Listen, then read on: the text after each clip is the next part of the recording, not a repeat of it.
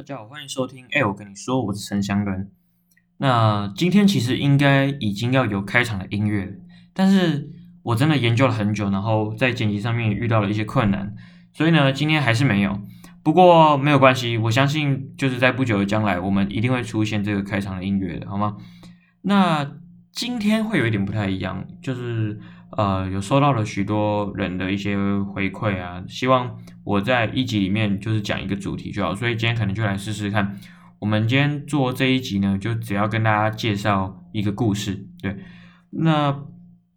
今天呢，一样是分享故事啊，因为呃，就是新闻的部分，好像我也没有什么想跟各位特别分享的，所以今天的话来分享一些故事，其实对于我们往后再讨论一些其他的案件的时候，也是算是蛮有帮助的这样。那我今天想要跟大家讨论的是江南案。为什么想要跟大家讨论江南案呢？因为我上个礼拜就是有点时间，我就跑去这个国家人权博物馆，就位在新店那边，新店附近。那虽然它名字其实以前名字好像是景美人权园区吧，对。那那边以前是警总的呃类似监狱的地方，后来呢就是废弃了这个功能。那辗转之下。啊，也因为转型正义的需要，目前呢被规划为一个人权的博物馆。那人权博物馆应该是有两个园区，其中一个呢就是在这个新店景美这边，一个就是在绿岛。那相信就是过去关押政治犯的一些地方。那现在就把它重新整理之后，呃，变成大家可以去呃参观，然后了解以前的一些历史这样。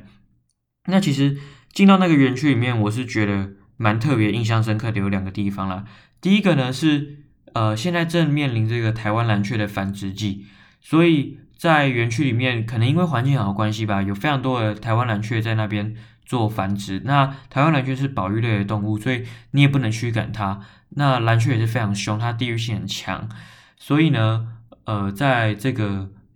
逛的过程中就特别感到紧张，因为他说蓝雀会，他要保护他的巢，所以他会。啄你的头，这样，那就是觉得蛮害怕的。也因为如此呢，没有拍什么照片，就是不敢把手机拿起来。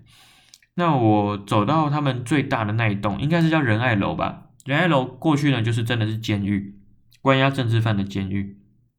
这个仁爱楼呢，已经没有当监狱好一阵子了。毕竟就是呃，国家也已经没有在关押政治犯非常久的一段时间。可是实在还是能够感受到那种。监狱的呃阴冷以及就是不不舒服的感觉，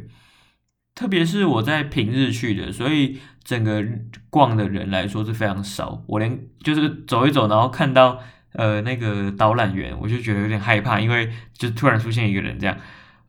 在这个逛的过程中，你可以去跟他免费的借用导览机。我其实觉得这导览机算是蛮棒的，不过总总归来说，你必须要有时间，因为呃，整个把所有导览机的内容听完啊，然后走完这一整趟呃里面的就是逛的顺序，我觉得是非常重要的，这会大大帮助我们在了解这整个园区的一些呃呃故事的过程啊。好，那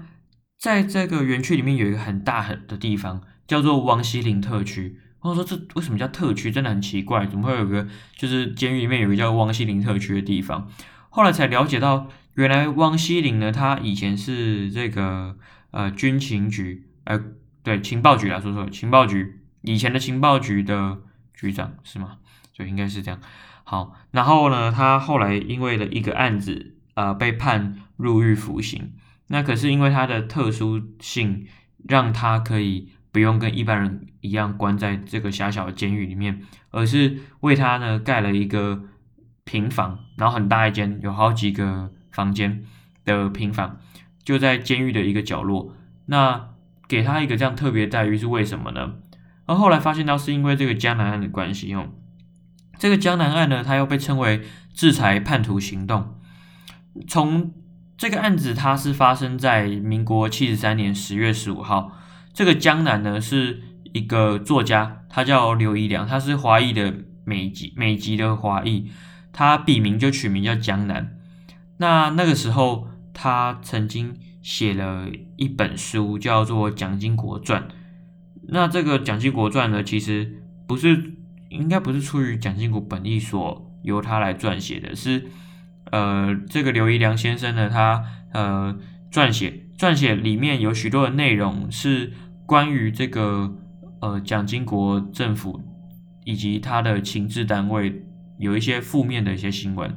所以造成这可能政府的一些单位上面对于这个的不满意。不过，这个也有被挑战，说到底是不是真正的主因，就是并不并不是一定的答案。好，那无论如何呢，他在民国七十三年的时候，就在加州的呃 Daly City 被就是国防部情报局所吸收的台湾黑道，然后刺杀，所以就死掉了。那这个黑道呢，他是就是竹联邦的首任总堂主陈其礼。他就是受受派于这个情报局，情报局的那时候就给他呃去这个金山营区完成训练之后呢，就在九月与该邦的总护法吴敦赴美国，然后跟这个一个月前已经抵达美国的中堂堂主董桂生会合，然后他们执行这个代号叫做这个锄奸计划，然后是一个制裁令。那从这个里面就能感受到，就是要把这个江南杀掉了。好，那十月十号呢，三人呢在这个加州的 Daily City 找到刘一良的踪迹，然后进行了跟踪的行为。在十月十五号的上午九点呢，呃，这个刘一良先生他在住宿吃完早餐之后，到楼下准备开车前往旧金山的渔人码头的礼品店时，就被这三个人早就已经埋伏好，然后借机暗杀掉。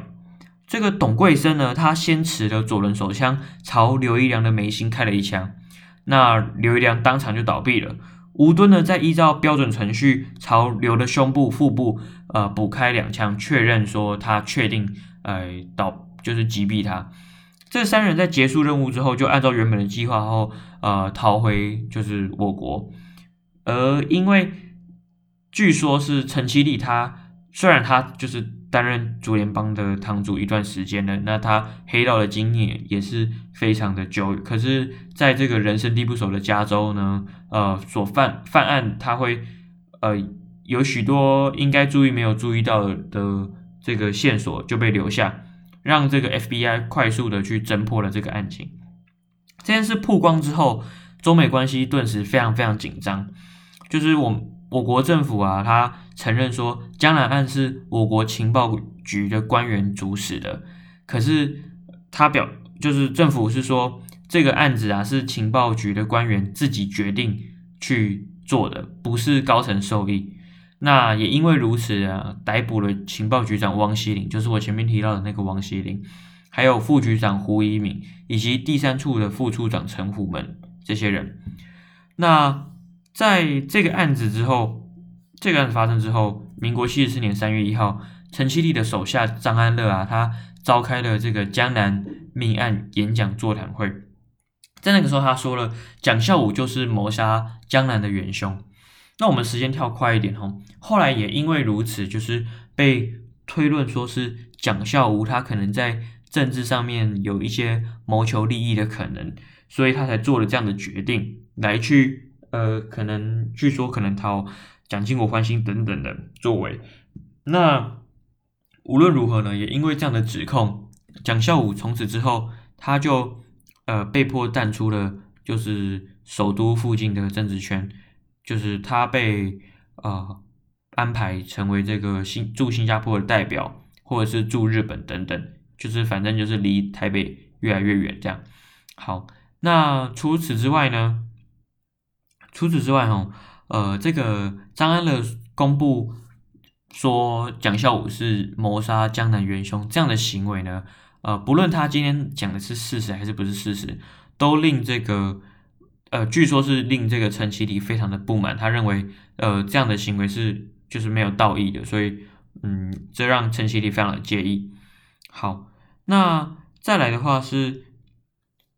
这件事情的影响啊，还有。国务院，美国国务院对此表达非常的愤怒，因为就是一个国外的情报机构竟然可以公然派杀手到美国本土刺杀美国公民，那就是这样的行为就让美国感到非常的不满。那他也就是就开始监听我国的情治单位，然后发现到真的是我国的情治人员，然后介入此案，所以呢就去向政府啊施加压力，说你必须要把后面的元凶找出来。那也是为什么后面政府就是呃抓了这个呃像情报局长等这些人，这些情治人员。那这件事的影响呢，也就是说，像在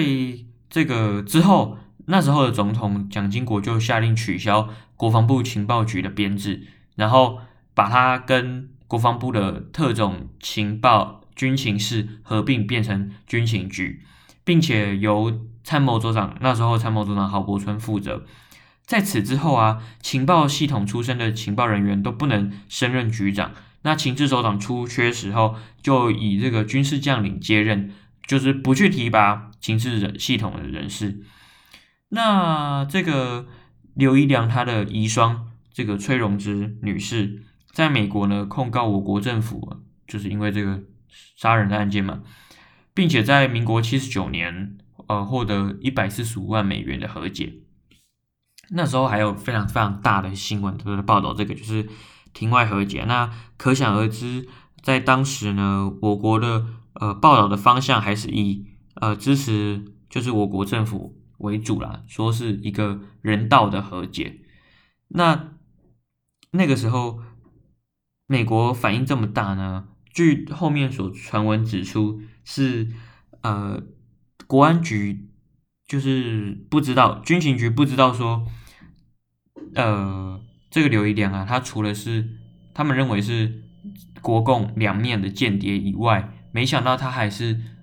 这个美国的线人，对。所以，那基本上他是美国的线人，所以这是非常重要的嘛。那今这是联邦调查局的县民，然后还把他杀掉，那就是所以美国才会感到这么大的愤怒。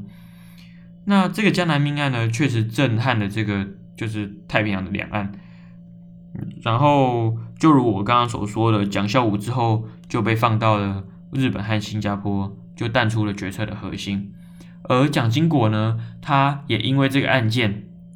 呃，是一个其中的原因，他宣宣布了说，再也不会有蒋家的这个子女呢接任元首的职位，这也是迫于这个国际的压力之下。而前面所提到的这个犯案的董桂生，他那时候就潜逃到海外，那后来他逃到巴西的时候被逮捕，引渡到美国。而在民国八十年的二月的时候，在宾州的联邦监狱斗殴事件中，被华兴帮的杀手刺杀身亡。对，他在狱中就死掉了。而这个陈其礼和参与刺杀的吴敦就被判无期徒刑。那两人呢，被监禁了六年多，就被减刑出狱。出狱之后，他们就上谈话节目分享就坐牢的经验的时候说，因为刺杀刘江南这个爱国的行为。在军中就享有像是可以抽烟啊，然后有电磁炉可以煮龙虾，呃，就跟一般的囚犯是不太一样的。那以前呢，都会以前比较多的论点是认为这个主谋可能是蒋经国或者是就是蒋家人的指呃意志。后来近代有一些其他的看法，认为说这个蒋经国或蒋家人不一定是主谋，就是基本上有可能是策划者，就是情报局的高层。那刺杀江南案的理由也不一，刺杀江南的理由也不一定是因为这个蒋经国传的关系，呃，很有可能是由于江南他可能担任了这个国共两面的间谍，所以必须要去把他就是做一个所谓的制裁令的行为。那无论如何哈，呃，这样的行为对就是我国的影响就是在于，如这个博洋。博洋对，大家知道博洋嘛？博洋他也是曾经被政治迫害过的，就是被关押过的政治犯。他说，呃，其中一个影响就是说，他是一个骨牌效应，他去击溃了这个蒋家的父父子的这种嫡传的政权。所以，嗯，他也许不是一个就是最核心的一个原因，可是他是其中一个导火线，来去压垮这个呃蒋氏父子，他没有办法再传到。下一代的一个理由，OK，那嗯，可是对于这个蒋经国民主化的安排，也有不同的见解。像就是前总统马英九，他认为，呃，这个蒋经国解除戒严啊，不只是因为江南案或是实信案，也跟这个两岸的情势以及国际关系有很大的关系。那这些都是一些看法啦。我认为呢，在这个国家人权博物馆之中，他所提到的部分还是比较偏向，还是比较偏向说是政府高层指使的可能这样。当然，因为这个案件也过了许久，那当时也呃在做这件事的时候是非常秘密的进行，所以可能仍有待更多的证据资料显示之后，有可能会有被看到一天。那为什么我会想跟大家聊这个原因是，其实江南案它是一个呃不大不小的案件，就是它并没有重要到说深远的影响了我国最重要的民族进程的发展。可是它也不是最不重要的那个，毕竟有一个台有一个华裔的美国人，他在美国被就是台湾的情治单位所刺杀身亡，这是一个非常大的一件事情。所以就是这样一个中型的案件，它会有可能会比较不容易被看到。可是它依然深远的影响了，就是我国不管是在国际关系、两岸关系，或者是民主进程上面的发展。嗯，更让我惊叹的是，就是有许多人至今仍是对江南岸呃不甚了解的。其实包含我在内，过去到现在呢，也并没有很深入的了解这个江南岸的背后啊，以及它的过程。所以今天作为一个呃开头，希望可能就是跟大家稍微介绍一下。呃，我可能也没有办法做一个非常深入的探讨，不过就可以跟让大家了解到说，哎，有曾经有这个事发生这样。呃，这个江南他有几种原因说是被杀，那其中像是他写了政府觉得不开心的话，那或者是说他担任两面间谍可能有不妥，所以就是种种原因。那今日就是在国际上面是不是还有发生类似的状况呢？呃，这就是大家值得去关注的地方。不过，我相信就是现在这个当代，嗯，这样的案件在我国可能发生的几率就相对比较低。不过，大家还是可以持续关注嘛，因为就有赖大家民众的追踪，才会让政府了解到说他的权利不并不是无限上纲的。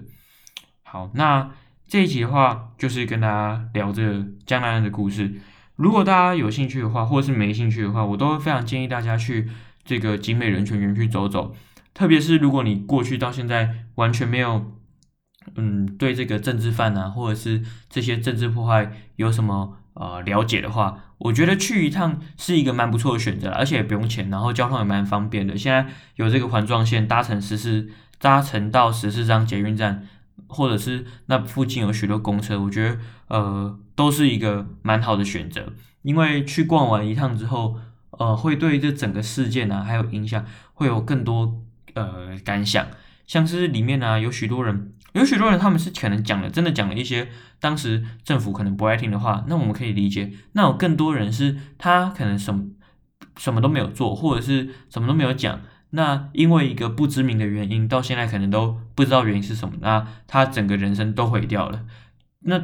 我觉得这些东西，呃，可能可以都可以，可能可以都被原谅，可是，呃，当然不是能够被各位遗忘，所以。呃，我当时逛完之后，我觉得感触是蛮深的啦，而且呃，说实在也是算是一个蛮深刻的体悟，所以呃，在这边推荐给大家，可以大家可以去逛逛这个精美人权园区。好，那今天这节节目就到这边，如果大家觉得讲一段也 OK，或者是讲两段更好，都可以再跟我分享。好，那就这样了，拜。